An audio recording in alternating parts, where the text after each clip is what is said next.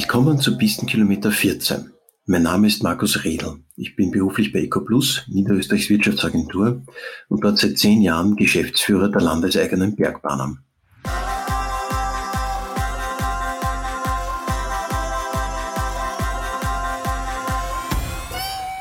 Meine Gesprächspartnerin ist heute Isabella Czulnik, seit Juni 2018 Geschäftsführerin der Saalbacher Bergbahnen sowie in vierter Generation Hoteliere des Saalbacher Hofs im Zentrum von Saalbach. Dort hat sich Isabella damit einen Namen gemacht, dass die Chefleute konsequent Glück und Zufriedenheit der bis zu 120 Mitarbeiterinnen in den Mittelpunkt stellen.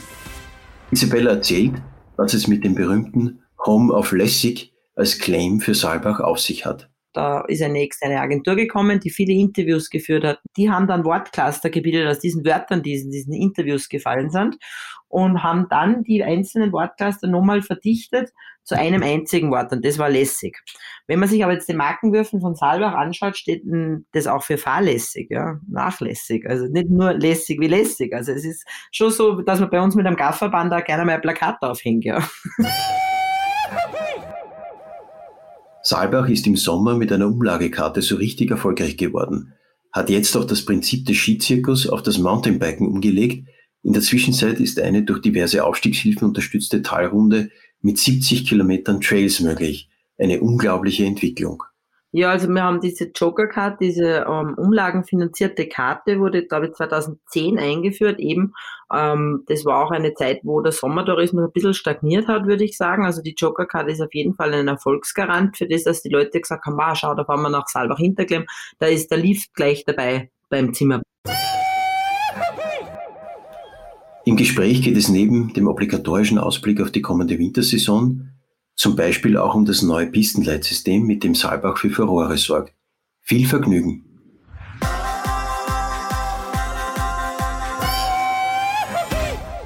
Isabella, wir können, wir können äh, loslegen, weil deine Kinder schlafen in Saalbach, meine Kinder schlafen in Mauer bei Wien. Friede herrscht im Hause und wir können uns in aller Ruhe über die kommende Wintersaison unterhalten. Genau. Ich möchte damit einleiten, dass ich in der Vorbereitung auf das Gespräch einen Artikel von Klaus Molitor in Sportaktiv gefunden habe. Mhm. Und der schreibt unter anderem über dich, nämlich Isabella Czulnik-Geißler, die studierte Betriebswirtin. Das glaube ich an der WU Wien studiert, ist in vierter Generation Chefin des Hotels Saalbacher Hof, Geschäftsführerin der Saalbacher Bergbahnen, Gründerin eines Startups für Mitarbeiterzufriedenheit, engagiert sich in der Kunst- und Kulturszene und ist vor allem auch leidenschaftliche Bikerin. Ich glaube, er hat sogar eierlegende Wollmilchsau gesagt. Ich wollte, dies, ich wollte diesen Begriff nicht verwenden, aber wenn du schon sagst. ja. Schau bitte, du liebe eierlegende Wollmilchsau, in deine Glaskugel. Wie wird der kommende Winter? Wie bereitet ihr euch in Saalburg auf, den, auf die Wintersaison 2021, 2022 vor? Also wir denken, dass es äh, diesen Winter dann doch endlich eine Wintersaison geben wird. Also wir ähm, haben ein gutes Bauchgefühl, dass sie stattfinden wird dieses Mal. Das haben wir letztes Jahr nicht gehabt um die Zeit und dieses Mal glauben wir schon daran, ähm, dass es auf jeden Fall einen Winter geben wird. Es gibt äh, die Vorzeichen, also die Buchungslage ist super, die Leute wollen wieder Skifahren kommen. Ähm, die Restriktionen sind ja jetzt dann endlich irgendwie bekannt. Ähm, und wir hoffen, dass wir das Beste daraus machen können und dass äh, viele Leute wieder zu uns kommen und dass wir endlich wieder eine normale, halbwegs normale Wintersaison erleben, was vor allen Dingen wirtschaftlich für uns, glaube ich, und für alle mehr als wichtig ist. Mhm. Apropos, ich glaube, wenn ich es richtig gesehen habe auf Instagram, dann hat es bei euch geschneit und ist auch ein bisschen liegen geblieben, der Schnee, oder? Ja, ja, herunten im Tal jetzt nicht. Also mein Sohn hat mich in der Früh geweckt mit Mama, Mama, mach die Augen auf, es hat geschneit, habe ich gesagt, habe gesehen, ich mach's wieder zu. Na, das ist ja, das ist meistens so, wenn es ganz Anfang November schon total viel schneit, dann kommt da nicht so viel danach im Dezember. Also bin ich froh, dass er noch nicht ganz liegen bleibt. Soll doch bitte der Herbst jetzt noch Herbst sein und die Blätter schön runterfallen von den Bäumen und dann Ende November, Mitte, Ende November soll es dann schön kalt und schneeig werden. Aber wenn man den Bienenmenschen Herrn Nöbel glaubt, der äh, ja jedes Jahr seine Prognosen macht, werden wir auf jeden Fall äh, ausreichend Winter diesen Winter äh, ausreichend Schnee diesen Winter erwarten können. Das glauben wir ihm gern. Genau. du, wenn du sagst Restriktionen, dann meinst du natürlich ja, das, was wir aus dem vergangenen Winter schon kennen mit den FFP2-Masken in den geschlossenen Fahrbetriebsmitteln und auch neu in diesem Winter die 3G-Regel, beziehungsweise je äh, nach Lage dann auch 2,5 oder, oder sogar 2G-Regel bei der Benutzung der Seilbahner. Mhm, genau. Wie bereitet ihr euch darauf vor? Ähm, ja, also wir haben ja die auf die Verordnung haben wir ja recht lange warten dürfen, wie du auch selber weißt. Immer jetzt kennen wir sie. Äh, wir haben in unserem Saisonkarten-Vorverkauf ähm, den Leuten bestätigen lassen, dass sie sich dann an die jeweils gültigen Rechtsvorschriften halten, wenn wir die dann da wissen und die in Kraft treten. Jetzt gibt es natürlich die zwei Möglichkeiten.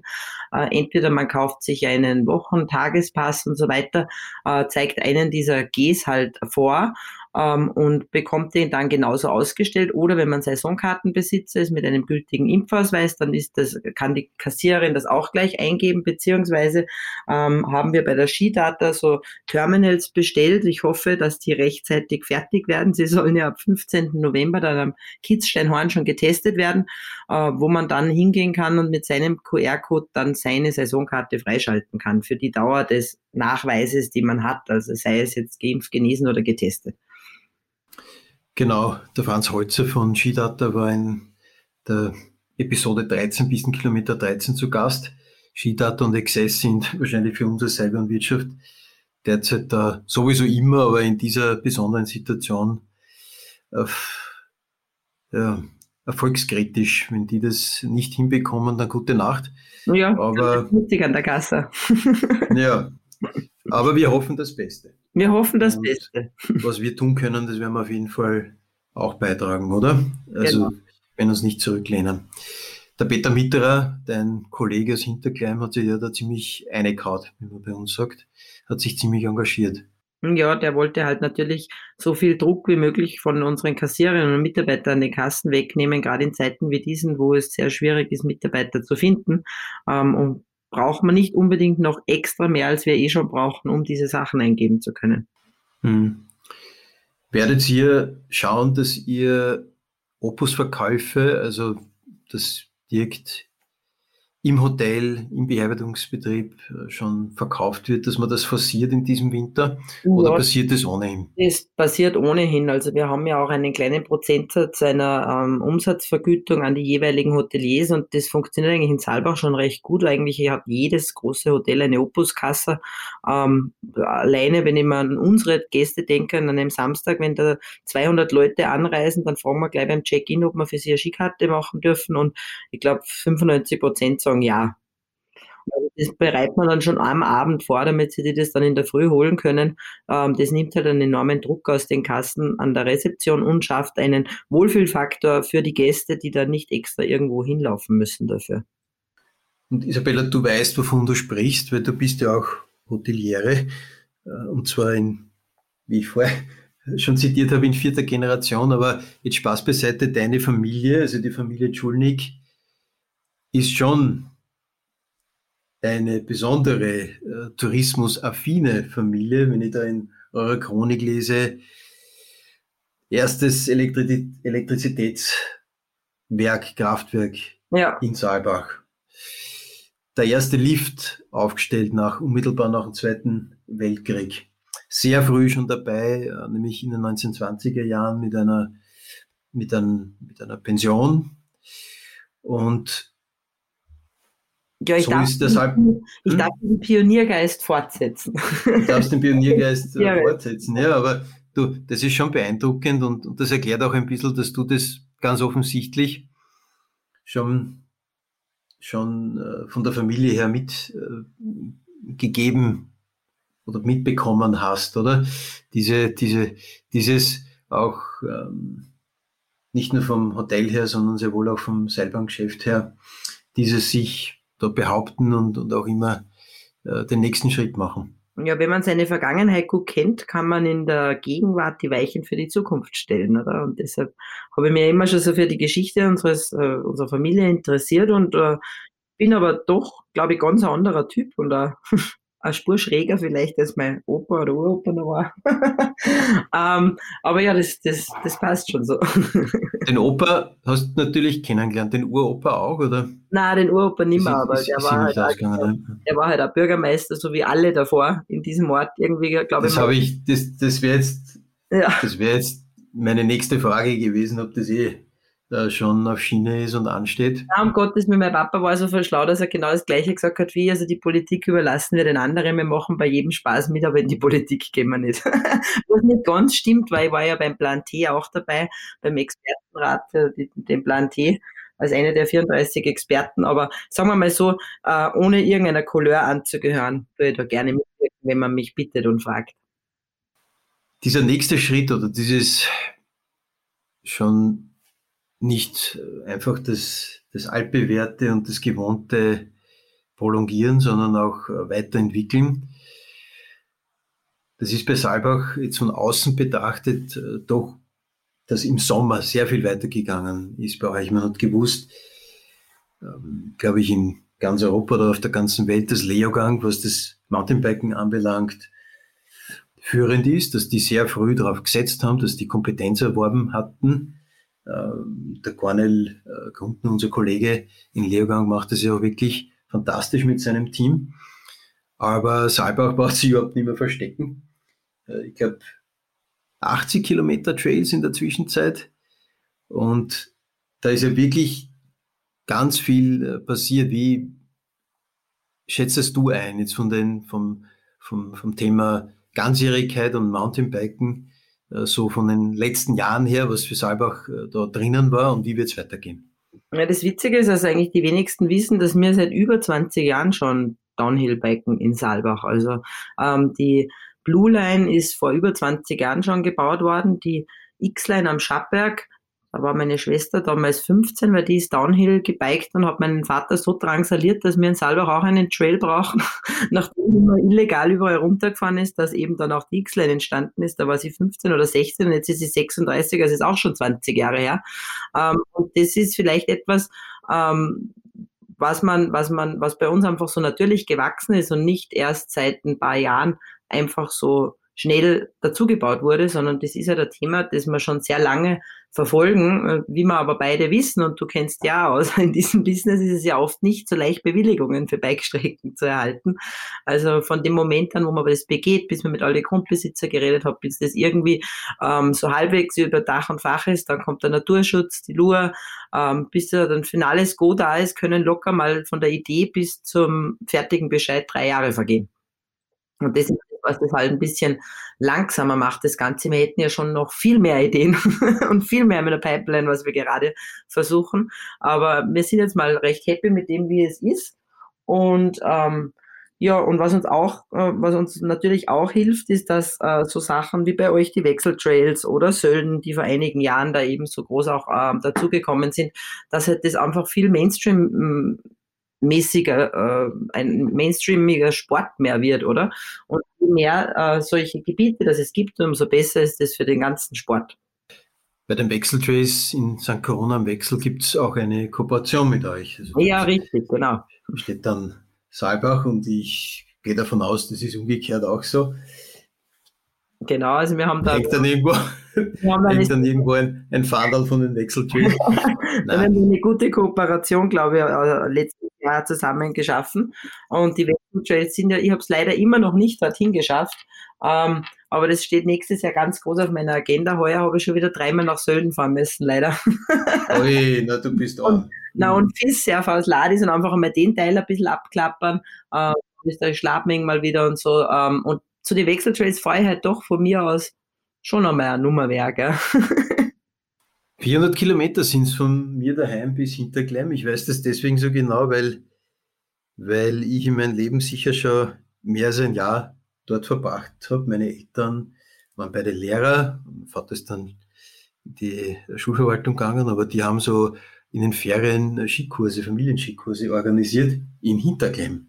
Anfänglich waren wir Weihnachten, Semester und Ostern in Hintergem. Ich kann mich erinnern, als Kindergartenkinder sind wir mit unserer Oma und äh, mit, mit äh, meiner Mutter und mit der Tante sogar außerhalb der Ferien äh, in Hinterklemm gewesen. Also eine ganz große familiäre Verbundenheit dorthin. Das wollte ich dich eh auch fragen. Also ich war mein ganzes Leben, ich gehe jetzt auf die 50 zu, mein ganzes Leben zumindest einmal im Klemmtal.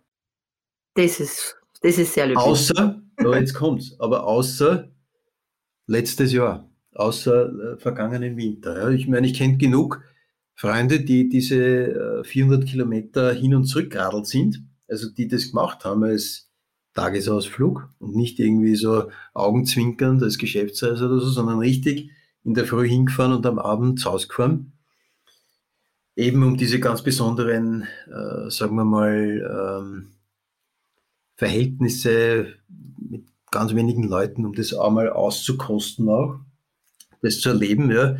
Aber ich nehme an, da gibt es viele Gäste, die Saalbach oder das Klemtal auch so ein bisschen fast schon als zweite Heimat sehen, die auch da eine unglaubliche Familientradition aufgebaut haben. Weißt, die ganze Familie trifft sich zu Weihnachten und dann wird Silvester gefeiert.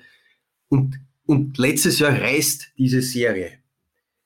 Äh, und gibt's, merkst du das jetzt, dass sich da Leute jetzt wieder melden und sagen, aber jetzt kommen wir wieder? Oder, oder befürchtest du insgeheim, dass da ab und zu auch Traditionen, äh, dass die verloren gehen? Ja? Dass die Leute sagen, naja gut, jetzt haben wir es anders organisiert und war auch schön und hm. Das kann durchaus sein, dann werden vielleicht auch neue kommen. Was ich aber auch gemerkt habe, ist gerade diese Leute, von denen du sprichst, die über Weihnachten Western so alle Jahre und seit vielen Jahren gemeinsam ihren Familienurlaub da machen. Die haben uns auch in der Zeit letztes Jahr geschrieben, sie vermissen uns so und sie hoffen, dass sie nächstes Jahr kommen können und haben dann gleich für dieses Jahr vorgebucht. Also äh, der Großteil, glaube ich, hat schon einfach eine wirkliche Sehnsucht nach dieser zweiten Heimat ähm, verspürt und, und ist jetzt froh, wenn sie dann hoffentlich diesen Winter wieder kommen dürfen. So, wieder zurück zum Mountainbiken. Ihr habt wenn ich es richtig verfolgt habe, zuerst gesagt, alle die, die bei uns wohnen, können die Seilbahnen unbeschränkt benutzen, sei es jetzt Wanderer, sei es MountainbikerInnen. Genau, ja. Jetzt gibt es ein Angebot mit ja, einer 70 Kilometer Runde und, und äh, halt, äh, schon wesentlich mehr auch äh, spezifisches Trail-Angebot. Mhm. Ihr habt das jetzt geändert. Ich glaube, jetzt sind zwei Bergfahrten dabei und wenn man darüber hinaus mehr Bergfahrten noch konsumieren will, dann zahlt man auf. Ja, Oder wie ja. ist das organisiert? Ja, also wir haben diese Joker-Card, diese ähm, umlagenfinanzierte Karte wurde, glaube ich, 2010 eingeführt. Eben, ähm, das war auch eine Zeit, wo der Sommertourismus ein bisschen stagniert hat, würde ich sagen. Also die Joker-Card ist auf jeden Fall ein Erfolgsgarant für das, dass die Leute gesagt haben, ah, schau, da fahren wir nach Salbach Hinterklemm, da ist der Lift gleich dabei beim Zimmer, oder? Und das hat alles super funktioniert, bis äh, natürlich die Anzahl der Biker wahnsinnig zugenommen hat in den letzten Jahren und natürlich auch. Im Verhältnis zu denen, die nicht biken, ist gleich in der Regel dann wandern, oder? Genau. Oder, ja, genau. Oder Familien, die einfach nur so rauffahren am Kinderspielplatz und, und da gibt's ja alle möglichen äh, Sachen, die es gibt. Aber es ist halt diese Trail-Nutzung, im Speziellen halt äh, die Downhill-Trail-Nutzung, wie du selber weißt, auch sehr wartungsintensiv und ähm, und äh, wir haben einfach immer ein größeres Streckenangebot gebaut oder sind da immer wieder dabei. Und die Wartung kostet natürlich auch einen ganzen Schwung Geld. Und es sind halt einfach so viele mehr ähm, Biker geworden, dass wir gesagt haben, okay, das, das schaffen wir auch nicht mehr finanziell, oder? Dass die alles kostenlos benutzen können. Ähm, wir haben immer gesagt, okay, wir, wir halten das jetzt noch ähm, einstweilen so, diese zwei Bergfahrten pro Tag, weil das ist für einen Normalbiker, für jemanden, der so eine ähm, leichte Runde machen will oder ein E-Biker, ist das ausreichend. Für jemanden, der zum ersten Mal Downhill probieren will, der ist auch fertig, wenn er zweimal runtergefahren ist, ja, da reicht auch vollkommen aus. Und für alle die, die das wirklich nutzen und da zehn, zwölf Mal runterblasen am Tag, ähm, die zahlen halt dann eine Aufpreiskarte, die allerdings eine 30-prozentige Ermäßigung auf die normale Bike-Karte ist, wenn man ein Joker-Card-Besitzer war.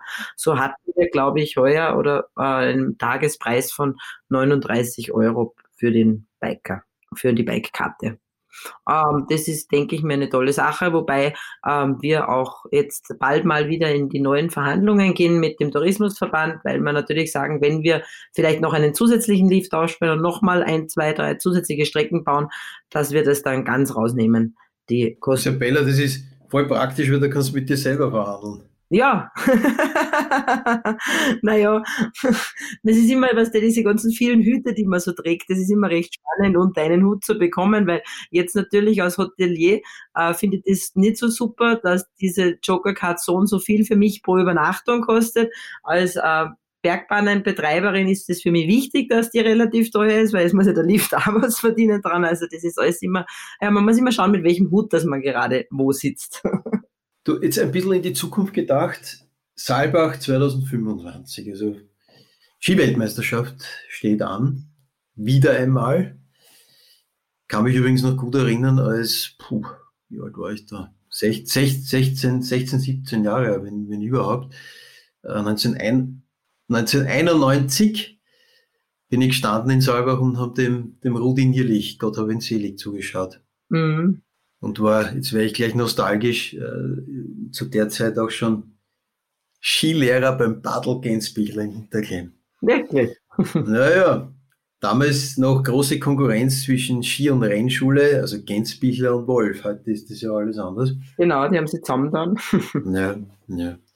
Na, aber Ski-WM. Das heißt, es wird Saalbach noch einmal äh, international sichtbarer machen.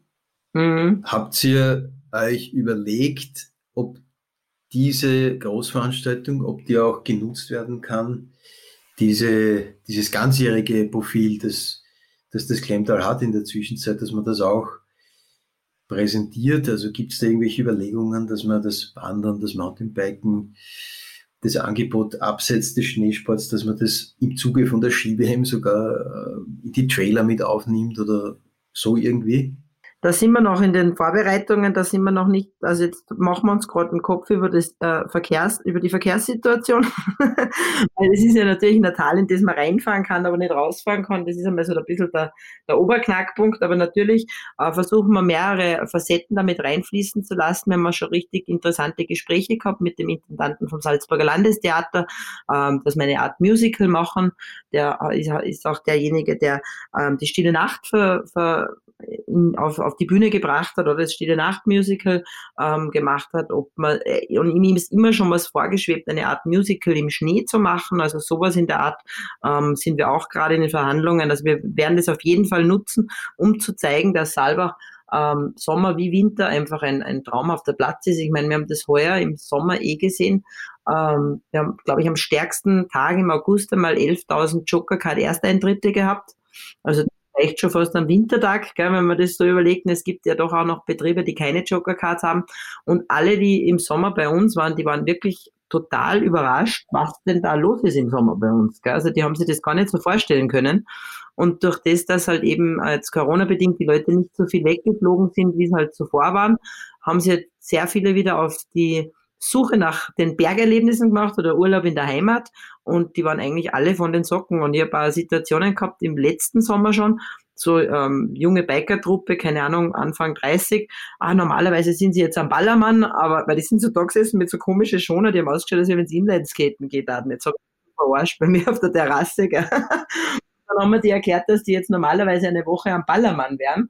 Aber da das ja nicht geht, haben sie sich überlegt, ah, das mit dem Biken probieren sie jetzt einmal. Und dann hat ihnen das so gut gefallen, dass sie äh, beschlossen haben, dass sie äh, ab jetzt jedes Jahr auf Bikeurlaub fahren. Also ich denke mir, dass, und das haben wir, hat man auch gesehen an den Bikeverkäufen und E-Bike-Verkäufen und so weiter, dass dieser Sommertourismus und der Bike-Tourismus wieder einen ganz anderen Stellenwert kriegt und es immer mehr und mehr wird und auch die Leute ähm, die Aktivität und die Bewegung und die Weite in den Bergen lieben, oder? Und, und ich glaube, und das habe ich schon vor zehn Jahren gesagt, dass der Sommer irgendwann einmal der neue Winter werden wird. meine, wir sind noch nicht von der Wertschöpfung da, wo wir natürlich im Winter wären. Aber ja, wenn das so weitergeht, dann kann das in, jetzt ist es schon eine Zeit lang her, dass ich gesagt habe, in zehn Jahren, also sagen wir vielleicht in sechs, sieben Jahren, durchaus schon so sein. Du, und die 11.000 Ersteintritte mit Joker-Karte werden dann aber noch ergänzt durch solche, die von außen kommen, die, die gar nicht im Glemtal genau. übernachten, oder? Saisonkarten, ja. Tageskarten, die haben wir da gar nicht. Auch noch dazu. Ja, ja, genau. Nur Leute, mhm. die die Joker-Card zum ersten Mal an dem Tag genutzt haben. Also da kann man sich vorstellen, was dann da in diesem Ort los war im August. Ne? Und du hast es gesagt, jetzt im Zusammenhang mit dem Verkehrskonzept für die Skiweltmeisterschaft, das Glemtal ist eine Einbahn aus der Straßenverkehrssicht, aber was jetzt auch in den letzten Jahren dazugekommen ist, was natürlich zum Beispiel für eine Familie wie meine total wertvoll ist, die Verbindung Fieberbrunn, wenn man da geländemäßig viel mehr machen kann. Du hast die Verbindung zur Schmittenhöhe. Du hast sowieso die Verbindung immer schon gehabt zur Leogang. Ja, wir haben letzten Winter mal getestet. Wir sind von Hinterklemm bis auf uh, Skitzsteinhorn durchgefahren. Mhm. Ähm, da musst du einmal dazwischen kurz mit dem Bus fahren, oder? Ja, genau. Wir haben einen Bus gebraucht. Bis Carbon. Von ja. Am See bis Carbon. Ähm, beziehungsweise von fahren bis nach Carbon. Da ist er dann immer so weit. Ähm, und wir, wir, sind um 8.30 Uhr in Hinterklemm gestartet und waren um 12 Uhr, kurz vor 12 am Gipfelrestaurant am Kitzsteinhorn. Also es ist da. Gratuliere, ja. ja. ja. Aber dann zurück seid nicht mehr mit Ski gefahren, sondern. Doch, schon auch, aber da haben wir dann Wirklich, ja? einen zweiten Bus braucht quasi, also den dann zwischen, zwischen Vierhofen und, Saal, äh, und Jausal. Ja. Das gehört ja. Stück noch, ja. Vierhofen, da bin ich jetzt gar nicht am letzten Stand, da ist auch eine neue Aufstiegshilfe geplant. Oder genau, hast also das zurückgestellt? Hm. Die wäre mal geplant gewesen, dann haben wir die Bauverhandlung, wäre am 17. März gewesen, am 16. März war Lockdown. Dann ist es mit der Bauverhandlung mal nichts mehr gewesen. Die haben wir dann zwar im Sommer, Ende Sommer nachgeholt, aber dann war der ganze Winter Lockdown. Und jetzt kann man sich vorstellen, dass dieses Projekt jetzt mal finanziell in weitere Ferne gerückt ist, leider. Manchmal weiß man ja auch nicht, wofür es gut ist. Du hast das jetzt so schön fürs Mountainbiken beschrieben, dass die naturschutzrechtlichen Verfahren zeitlang brauchen. In dem Artikel vom Molitor steht übrigens, dass du sogar deinen Jagdschein gemacht hast. Ja, richtig. Ja, ich war jetzt äh, auch gerade auf Jagd Spielberg, ja. Also das nenne ich Einsatz. Ja, also ich habe gar nicht wirklich geglaubt, dass mir, dass, dass mir da eine Jagerleidenschaft packt. Da dürfte auch ein Gen meiner Vorfahren dann irgendwo herausgekommen sein bei mir, von dem ich bis jetzt noch nichts geahnt habe. Weil ich mir das wirklich doch, ich, ich, ich höre mir das halt einmal an, weil wie die Dame da das erste Mal von irgendwelchen Einflugsschneisen für Raufußhühner geredet hat, haben wir uns denkt, meine Freundin und ich, die beim Tourismusverband arbeitet, jetzt fallen uns die Ohren ab, gell? Von was redet denn die? und dann haben wir eben beschlossen, also sie äh, Vegetarierin und, ich, ähm, dass wir jetzt einen Jagerkurs machen. Und den habe ich dann bei mir im Hotel organisiert, damit eben, der war immer am Abend, damit meine Kinder oben schlafen können, ich den unten machen kann. Und äh, während dieser Zeit habe ich dann wirklich so eine Leidenschaft äh, dafür bekommen, dass ich jetzt mindestens zweimal in der Woche am Berg bin auf der Jagd, also nicht auf dem Bike. Da bin ich zwar auch noch, aber und das Beste war bei der Schießprüfung, ähm, hat dann der, der eine Herr zu mir gesagt, ja und warum, also so quasi, was ich für Jagdverbindung habe, habe ich gesagt, ach, ich baue Bikestrecken und für das halt so quasi habe ich jetzt die Jagdprüfung braucht. Gell. Und hat er gesagt, ja, jetzt werden sie wohl keine mehr bauen. Sage ich, doch, aber jetzt weiß ich, wo ich eine hinbaue, dass sie der Natur nicht schadet und dass es im Einklang miteinander sein kann. Ja. Weil ich habe jetzt dann schon einmal einen, eine gehabt, die war wirklich wunderschön gewesen aber da oben jage ich selber. Ähm, und das ist echt, also wäre jetzt jagdtechnisch eine Katastrophe gewesen, wenn die da durchgegangen wäre, ja. Also man hat schon ein viel besseres Verständnis von beiden Seiten. Dem ist nichts hinzuzufügen. und das ist eben durchaus auch das, was ich meine. Manchmal weiß man nicht, wofür es gut ist, wenn etwas nicht von heute auf morgen geht, sondern wenn auch so eine, Entwicklung passieren kann. Und vielleicht ist das bei dem Projekt Viehhofen auch so. Ja.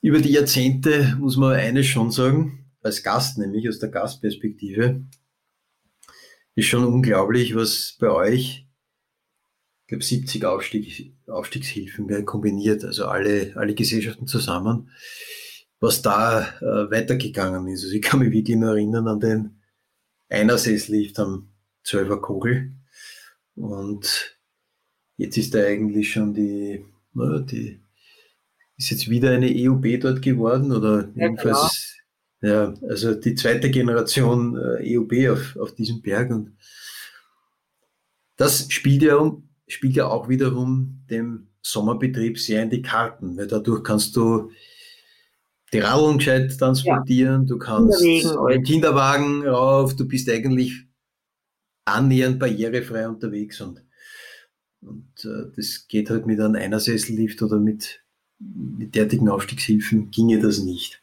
Ja, und was man halt wirklich dazu sagen muss, ist, dass man halt wirklich, wenn man es vergleicht, keine Ahnung, schaut man mal nach Amerika, Beaver Creek, Aspen, was da teilweise für Zeug um und um fährt, gell, also das kriegt bei uns gar keine Genehmigung. Da gibt es Sessel, da wo es nicht einmal einen Bügel gibt, so einen Sicherheitsbügel gibt. Da muss man sich hinten mit der Hand anhalten, damit man nicht rausfliegt.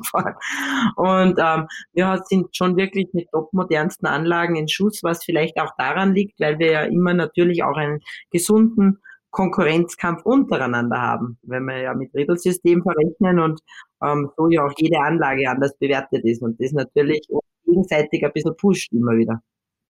Kommt es bei euch auf die Fahrten an oder auf die Zeit, die der Gast im jeweiligen Gebiet verbringt? Na, es kommt bei uns auf die äh, Fahrten an in Saalbach Hinterglemm Leogang Fieber, äh, in Saalbach Hinterglemm Leogang.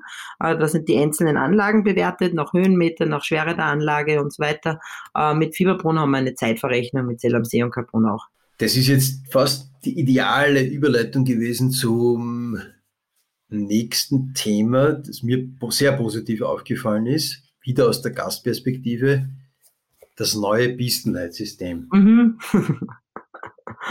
ah. Das ist so ein oft stiefmütterlich behandeltes Thema, aber ihr habt da im wahrsten Sinne des Wortes aufgeräumt. Also es ist ja nicht das alte stehen geblieben und dann was dazugekommen, ja, sondern ihr habt, ein Tabula rasa. ihr habt aufgeräumt. Ja? Und der Kollege Christian Lunger, übrigens auch einen Podcast hat, geraumt heißt er, wo ich mit dem Christian einmal gesprochen habe, das wäre interessant, wenn wir uns auf ein Backel hauen und dann mal eine Art Doppelfolge oder Doppelepisode machen. Und das werden wir bestimmt auch noch machen und dann werde ich ihn äh, ausfratscheln, wie das genau gelaufen ist da mit eurem Projekt. Aber erzähl du bitte aus der Auftraggeberinnen-Sicht, äh, wie, wie ist es dazu gekommen zu dem Projekt? Wie lange hat das gedauert? Wie, was hat das gebracht? Mhm. Also du kennst ja äh, diese alljährlich oder alle zwei Jahre wiederkehrenden Umfragen, die wir so schön machen in unseren Skigebieten oder wo halt herauskommt, dass die Gäste bei uns zumindest in erster Linie die Größe des Skigebiets einer der treibenden Faktoren ist, warum sie sich für uns entscheiden, dass sie unsere Hüttenkulinarik super finden und dass alles tippitoppi ist. Aber Samon meinst du, oder? Ja, Samon von, von Manova, oder? Genau. Ja. Und ähm, wollte gerade keine Schleichwerbung machen. nein, nein, du, kein Problem. Klaus Grabler war auch schon zu Gast in diesem passt, Podcast. Klaus, gell, Entschuldigung, passt ja. Na, jedenfalls ähm, äh, ist halt da herausgekommen, dass äh, sie unser Pistenleitsystem nicht wirklich checken. Was vielleicht damit zusammenkommt, dass wir irgendwann natürlich mit, mit mit Fieberbrunn zusammenbauen haben, dann irgendwann einmal mit, mit ähm, oder vorher schon mit Leogang und dass das halt alles für den Gast ein bisschen zu verwirrend war, um das zu verstehen, vielleicht, wie es wirklich funktioniert. Es kommt ja auch noch dazu, dass die Leute ja immer in Pistennummern reden. Also wenn du mit einem Einheimischen äh, fragst oder wenn du mir nicht meine Gäste fragst, wo sie heute Skifahren waren und die erklären mir, sie waren auf der 133er und auf der 65er, mir sagt ja das Nüsse. Gell?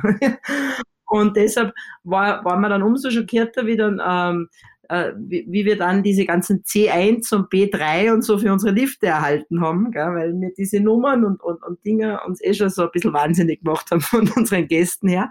Ähm, aber es war, glaube ich, die einzige Möglichkeit, diese Einteilung in die Zonen, ähm, das dem Gast irgendwie ein bisschen erklärbarer zu machen, oder? Wo er ist und wo er hinkommt. Das Ganze gekrönt jetzt natürlich mit dem Navigator, mit der App, wo man eingeben kann, Alpincard Navigator, ich stehe in Fieberbrunn und möchte äh, nach Hinterklemm, nach Leergang, nach Saalbach, keine Ahnung wohin und gib mir ein, ich möchte blaue Pisten fahren, rote oder schwarze und was für Hütten liegen am Weg, welche Attraktionen. Also das ist jetzt äh, fertig mit in diesem Winter komplett final am Start, auch mit Zell am See und Kaprun gemeinsam, ähm, also über die ganze Alpincard-Region drüber. Gedauert hat das Ganze ein bisschen länger. Ähm, ich glaube, die erste Idee für dieses Pistenleitsystem ist noch entstanden, wie mein Vater noch in der Geschäftsführung war. Also wir haben das quasi übernommen, das Projekt. Sie haben es einmal angeleiert, ähm, noch die alten Geschäftsführer, und wir haben das dann irgendwann so nach einem Dreivierteljahr auf dem Tisch gehabt und das hat geheißen, das ist eigentlich schon beauftragt und äh, das ist jetzt, wir müssen das jetzt machen. und wir haben uns gedacht, na super, okay, hu, ja. Und dann ähm, wollten sie uns eigentlich die ganzen Namen von unseren Bahnen weggeben und da haben wir noch hart gekämpft, dass wir gesagt haben, die wollen wir aber drauflassen. Und jetzt haben wir es gerade heuer fertig gemacht, ähm, dass wir im Skizirkus jetzt auch auf allen Bahnen zum Beispiel Bernkogelbahn G1 stehen haben, damit der Gast halt wirklich, auch wenn er eine andere Sprache spricht, die G1-Gondel leicht findet und nicht unbedingt nach dem Bernkogel sucht. Wobei Bernkogel noch ein leichterer Name ist, da gibt gibt es durchaus schwierigere für, für anders oder nicht deutsch sprechende, äh, sprechende Gäste. Ja, also moment, mittlerweile sind wir total happy. Ähm, war halt auch extrem viel Arbeit und ist auch, auch ein ganz ordentliches Stück Geld da hineingeflossen. Aber ähm, es ist, hat ein großes Aufsehen erregt, glaube ich, auch in der Branche und wir sind die Ersten, die das so nach dem Prinzip umgesetzt haben. Und ich glaube, diese Agentur darf sich auch freuen, dass sie jetzt neue Projekte in anderen Skigebieten auch machen können. Genau. Der Kollege Christian Lunger mit Motors Design. Genau, Motors. Motors, ja. Demnächst in diesem Podcast. Liebste Grüße. Wir arbeiten ja auch gerade daran mit Ihnen, dass wir diese Geschichte, die wir jetzt im Winter haben, dann auch auf den Sommer umsetzen, eben in Bezug auf Bike und so weiter. Was die Trails anbelangt? Genau. Mhm. Dass man das auch ein bisschen klarer noch alles definiert. Da machen dann die anderen Täler auch mit, weil du jetzt gesagt hast, Zell am See Brunn hat man auch mitnehmen können und mhm. Leogang und Fieberbrunn. Ja, in Zell am See fährt man ja nicht Rad, also die brauchen das jetzt nicht. Ähm, und in Kaprun, das weiß ich jetzt nicht, ob die da jetzt auch dabei sind. Da sind wir ja nicht so verbunden, wie wir es im, im, so also im Winter sind. Gell? Also im Bike, im Bike-technisch, Fieberbrunn natürlich, Leogang, das gehört dazu. Wir sind Österreichs größte Bike-Region, aber ähm, was die Zell am See Kaprun da jetzt bike-technisch tun, das wäre jetzt noch eine Spur zu weit, weil, weil wir ja bike-technisch nicht wirklich verbunden sind miteinander weil ich vorher kurz Spielberg erwähnt habe. Molitor schreibt da in, in, seinem Artikel, den werden wir übrigens, werde ich übrigens in die Shownotes äh, verlinken. Äh, das ist wirklich ein super lieber Artikel geworden. Also da habe ich eine sehr gute Freude gehabt. Der ist echt nett. weil er ist irgendwann reingekommen, weil er mit mir ein Interview wollte. Ich habe irgendwann zu ihm gesagt, was, mit was, über was willst du eigentlich mit mir sprechen? Ja, übers Radfahren. Ich, Aha. Und dann sind wir so eine Stunde bei mir in der Lobby gesessen, haben einen Kaffee getrunken und ein bisschen geratscht und äh, ja, und eineinhalb Wochen später hat er mir den Artikel geschickt und dann haben wir gedacht, ah, sowas ist mir ja überhaupt noch nicht passiert. Wir haben eigentlich nur ein nettes, echt lustiges Gespräch gehabt und das ist richtig ein schöner, schöner Artikel geworden, aber eine große Freude damit. Nochmals Danke an dieser Stelle. so soll es sein. Und da zitiere ich jetzt gleich einmal. Wir sind immer noch eine große Wildregion, die es zu schützen gilt. Drüben der Spielberg zum Beispiel, der heißt so, weil dort der Bierkahn, auch Spielhahn genannt, zu Hause ist. Und da gibt es ja das. Spielberghaus der Familie mhm. Höll. Wo die, die Walle zu Hause ist? Tochter des, des Hauses, wollte gerade sagen, die Walle Höll, 19, 20 Jahre jung, aber schon Downhill-Gesamtweltcup-Siegerin. Also eine Tochter des Klemtals, die schon international realisiert. Gibt es da auch andere bei euch, die im Sommer mit dem Biken oder die im Winter mit dem Skifahren, die, die das voll leistungsmäßig und an der Weltspitze bis hin zur Weltspitze ausüben? Oder geht es euch so ähnlich wie anderen Regionen, das höre ich zumindest, dass der Nachwuchs gar nicht mehr Skifahren lernt im Extremfall oder keinesfalls in den Skiclub geht oder Rennen fährt. Wie, wie ist denn das bei euch in Kemptal?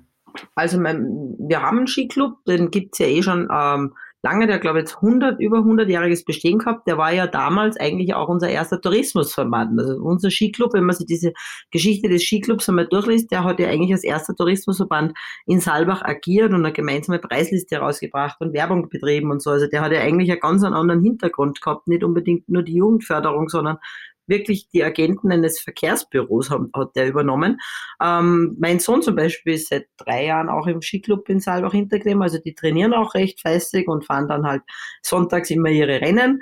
Ähm, an was wir noch immer arbeiten, ist eine Art ähm, sowas wie der Skiclub, so äh, Bike-Club zu machen. Und da gibt's äh, wieder Sölden als Beispiel zu nennen. Äh, wirklich eine tolle Sache, die sie da geschaffen haben. Und da sind wir noch dabei, dass wir das versuchen, noch aus der Traufe zu heben. Den Söldnern ähm, ist es gelungen, dass sie von, von in ihrem Bike-Verein, den sie gehabt haben, irgendwo, wo nur noch zehn aktive Mitglieder waren, jetzt wieder 160 Kinder dabei sind Ähm, der Hintergedanke war natürlich eher auch ein ganz schlauer. Man wollte natürlich die Grundbesitzer, die Kinder der Grundbesitzer motivieren, dass Biken super ist, weil das geht natürlich dann alles leichter. Ähm, und da sind ganz mini kleine am, am, am Werk und das sieht man jetzt auch in unserem Learn to Ride Park, den wir heuer eröffnet haben. Also was da los ist und die ganz kleinen zwei-, dreijährigen mit Vollprotektoren und Integralhelmen und so. Also so quasi gerade noch nicht richtig gehen können, aber schon mit dem Bike runterfahren.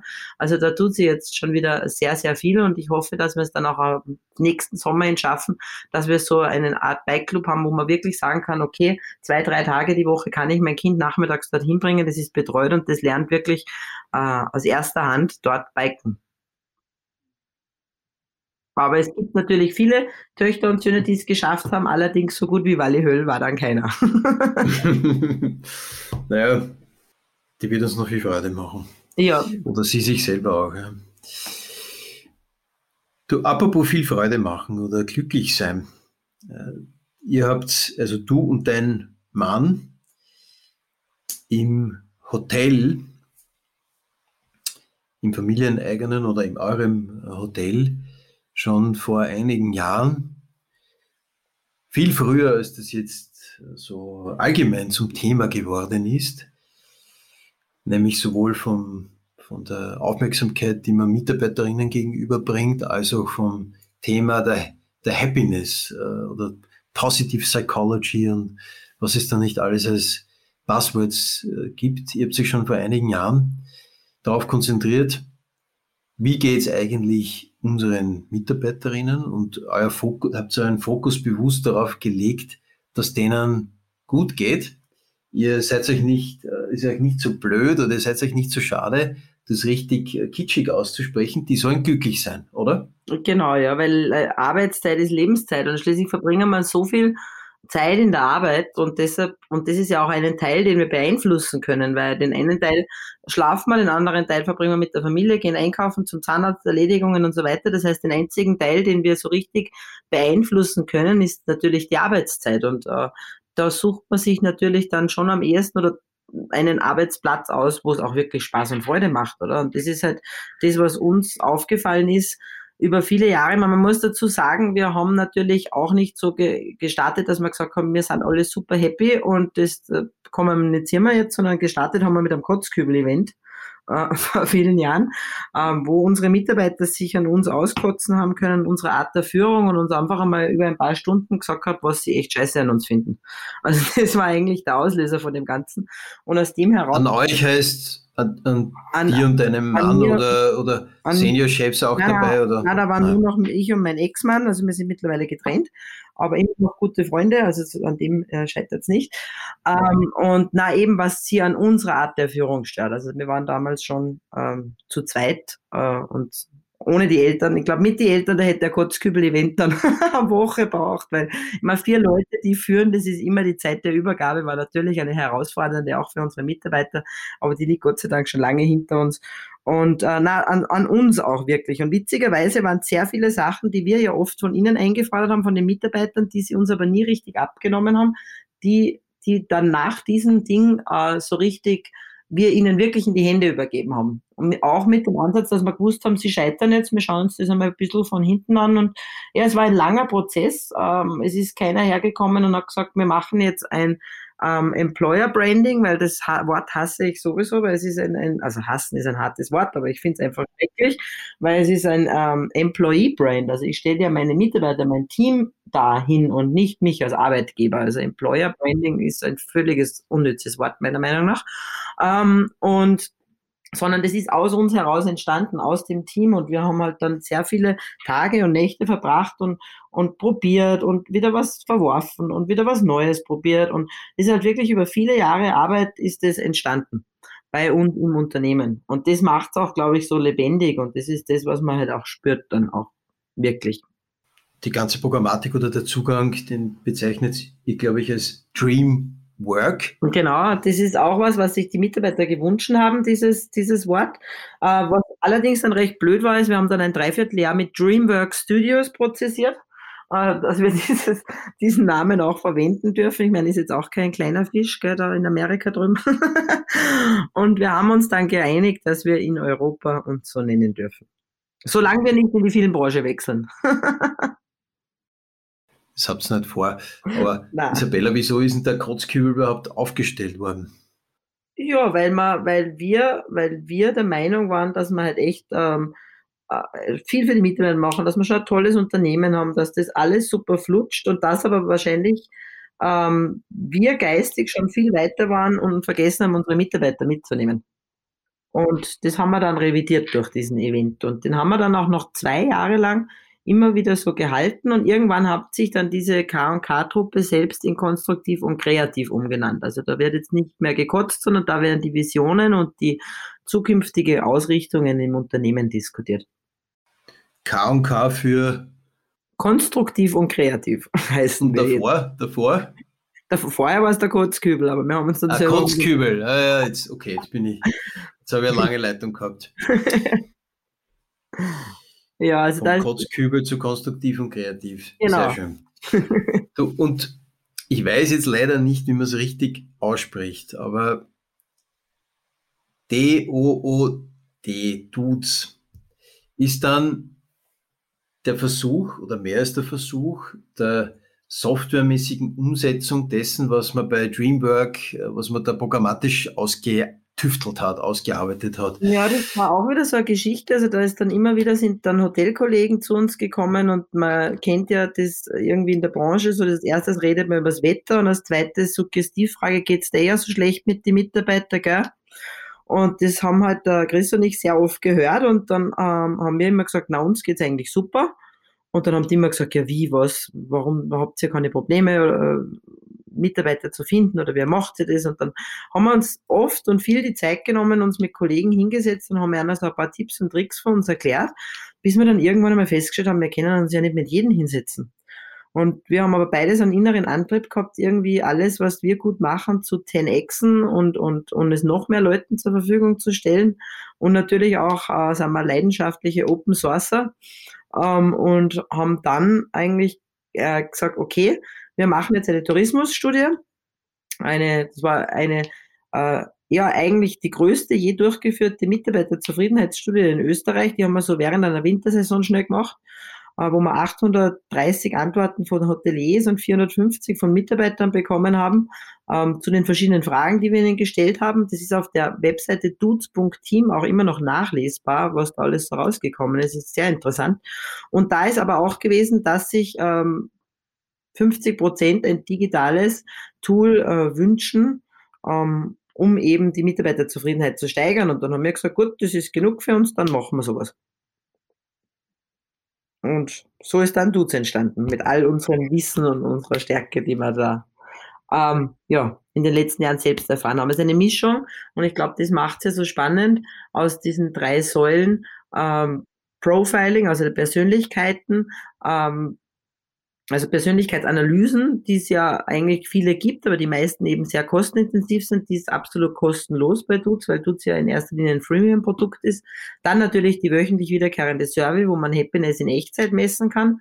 Und dann das Soluting, also Lösungsansätze anbieten, um gemeinsam eben zu wachsen. Das Problem ist, was man halt auch da dazu sagen muss, ist, man kauft sich oder man holt sich Arbeit ins Haus, wenn man seine Mitarbeiter fragt, wie es ihnen gefällt. Also man kann jetzt nicht glauben, man holt sich das Tool und es wird alles besser. Das wird echt viel Arbeit. man muss es wollen, ja.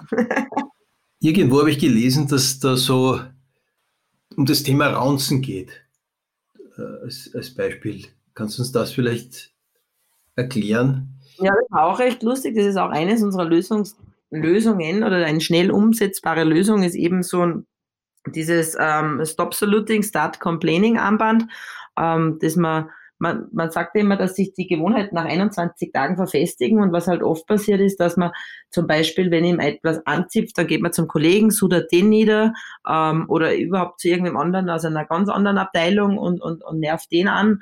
Und mir haben immer gesagt, das ist alles schön und gut, wenn man gleichzeitig einen Lösungsansatz hat dafür, dann darf man gerne jammern, ansonsten soll man das bitte für sich behalten, ähm, weil es bringt ja kaum was, außer dass man negative Stimmung verbreitet. Und äh, jedes Mal, wenn man das tut, soll man dieses Armband von einer Seite vom Handgelenk auf die andere tun, um sich halt zu verdeutlichen, dass man das gerade wieder gemacht hat, oder?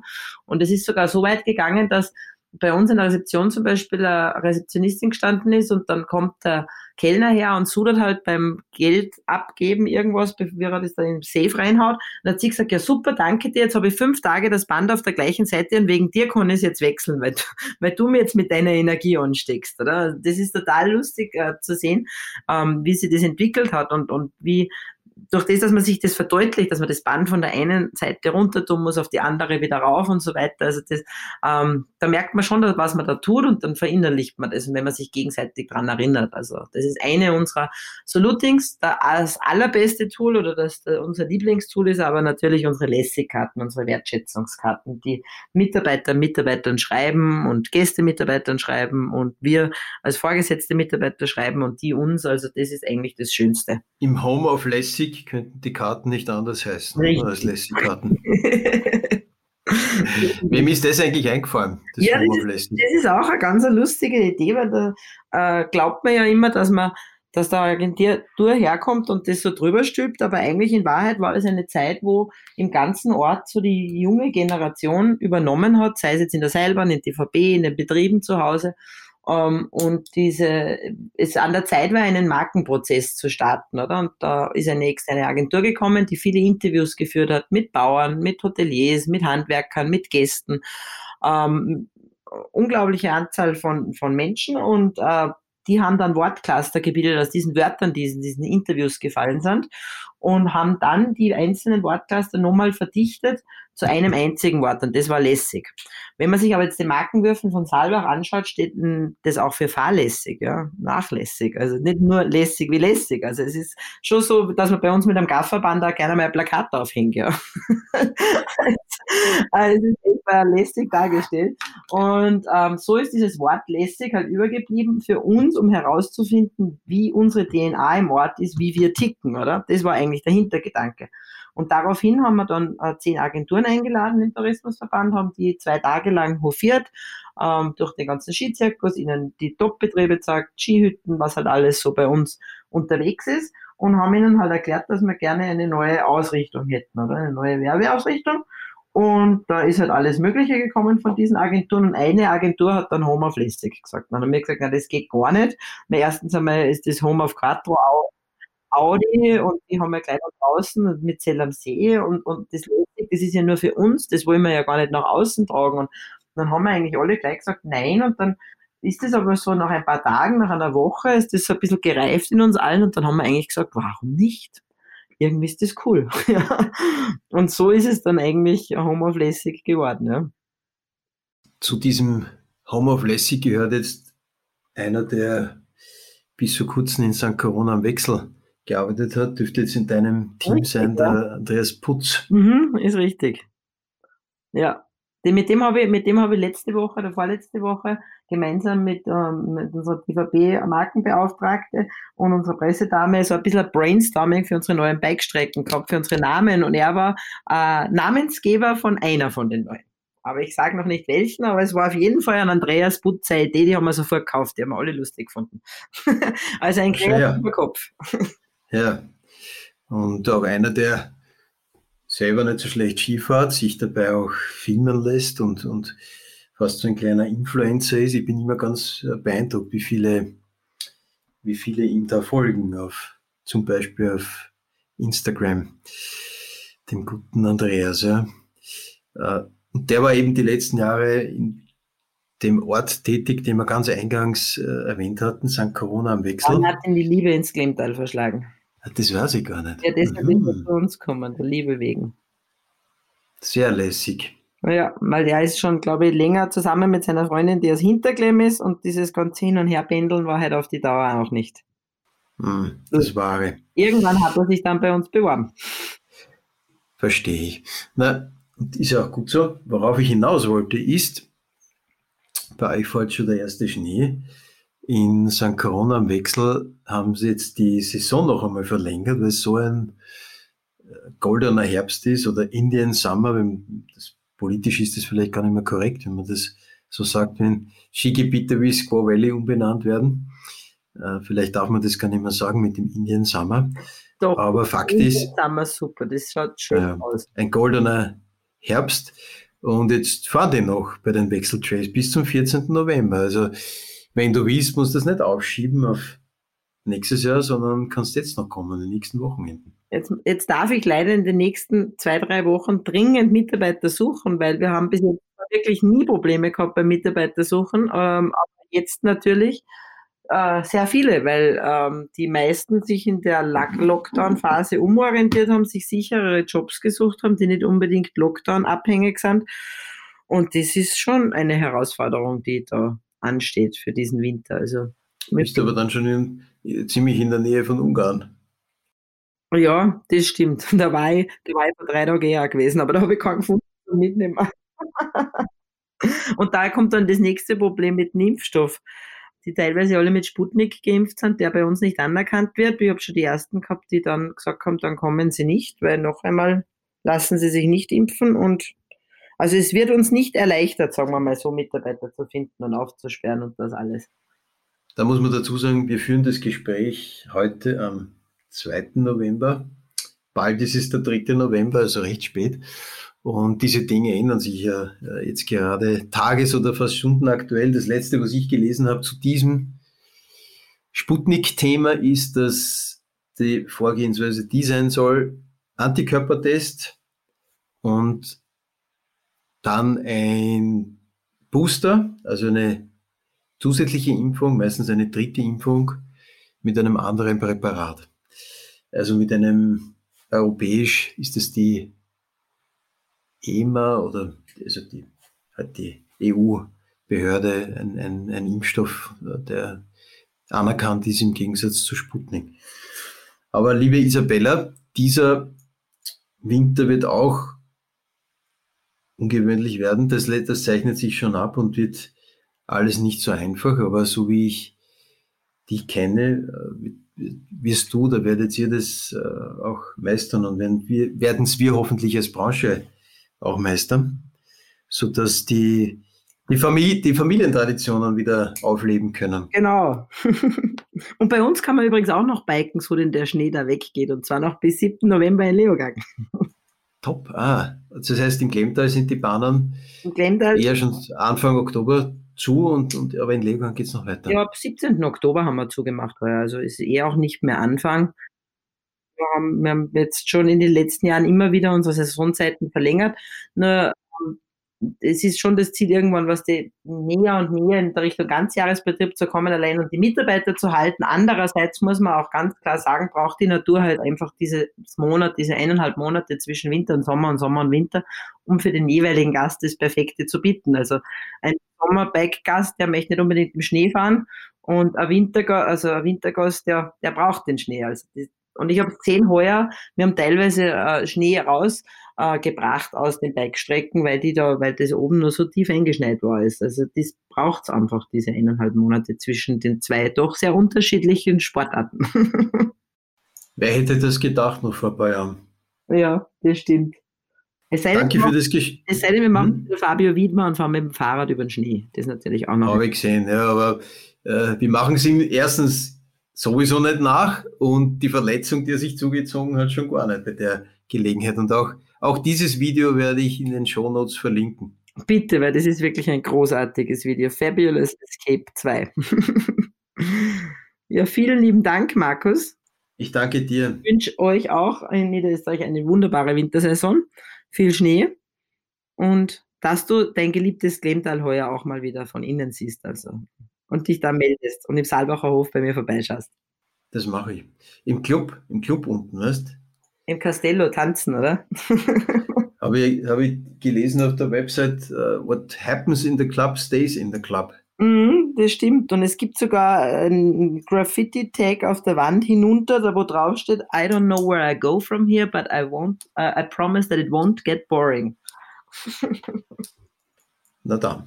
Na dann. Jetzt habe ich, ein bisschen jetzt, weißt, jetzt habe ich ein bisschen gebraucht, um das zu verdauen, aber bis zum Winter werde ich es verdaut haben und dann melde ich mich. Schau ich vorbei. Das freut mich. Lieber Markus, vielen Dank. Baba, danke dir. Ciao, Baba.